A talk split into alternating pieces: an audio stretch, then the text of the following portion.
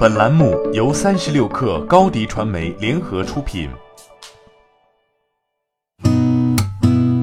八点一刻，听互联网圈的新鲜事儿。今天是二零一九年六月十七号，星期一。您好，我是金盛。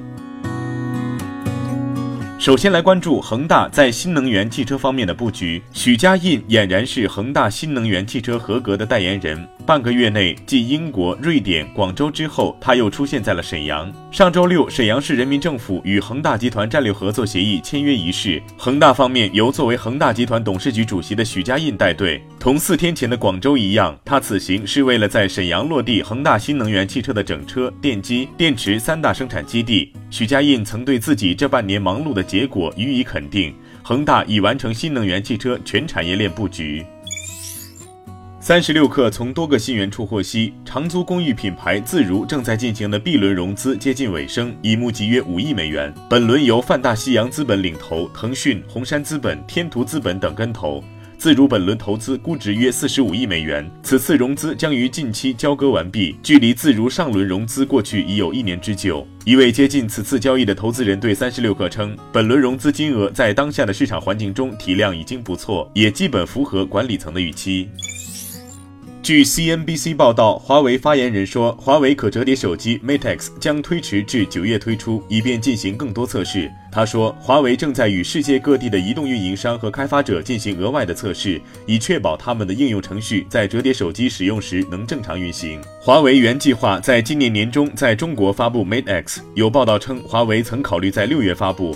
在三星折叠手机出现故障后，华为对折叠手机的发布也采取了更谨慎的态度。小米在海外论坛宣布，从今年七月一号开始，将停止分发所有设备的全球米 UI beta 版本。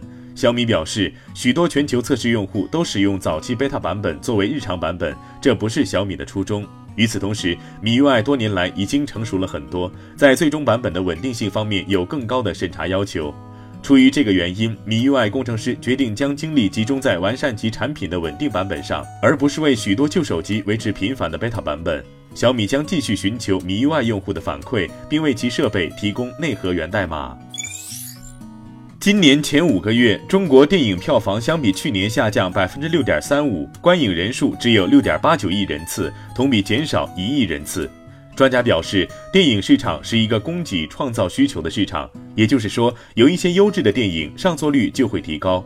传统的营销手段在提高票房成绩方面越来越有限，更多的是依靠口碑。今年前五个月，总体来说，电影供给质量，尤其是国产电影的质量不高，是导致下滑的重要原因。一边，全球最大的游戏展览会 E 三还在热热闹闹地发布新游戏，另一边，亚马逊游戏工作室却宣布裁员了。关于裁员的原因，根据亚马逊对外媒 CNET 的答复，亚马逊游戏工作室正在重组团队，以便能优先考虑新世界、熔炉和未来有望公布的神秘新作的开发。被解雇的员工有六十天的时间在亚马逊内部找到新职位，否则他们将获得遣散费。不仅如此，亚马逊还取消了几款未发布的游戏。据新浪科技报道，ATNT 将帮助 Uber 在2023年正式推出空中出租车服务。这两家公司正在展开合作，计划使用 ATNT 的 5G 和 LTE 网络来支持下一代电动垂直起降车和货运无人机。他们的目标是2023年在洛杉矶、达拉斯沃斯堡和另外一个尚未宣布的国际城市推出商用服务。好，今天咱们就先聊到这儿。责编：彦东，我是金盛，八点一刻，咱们明天见。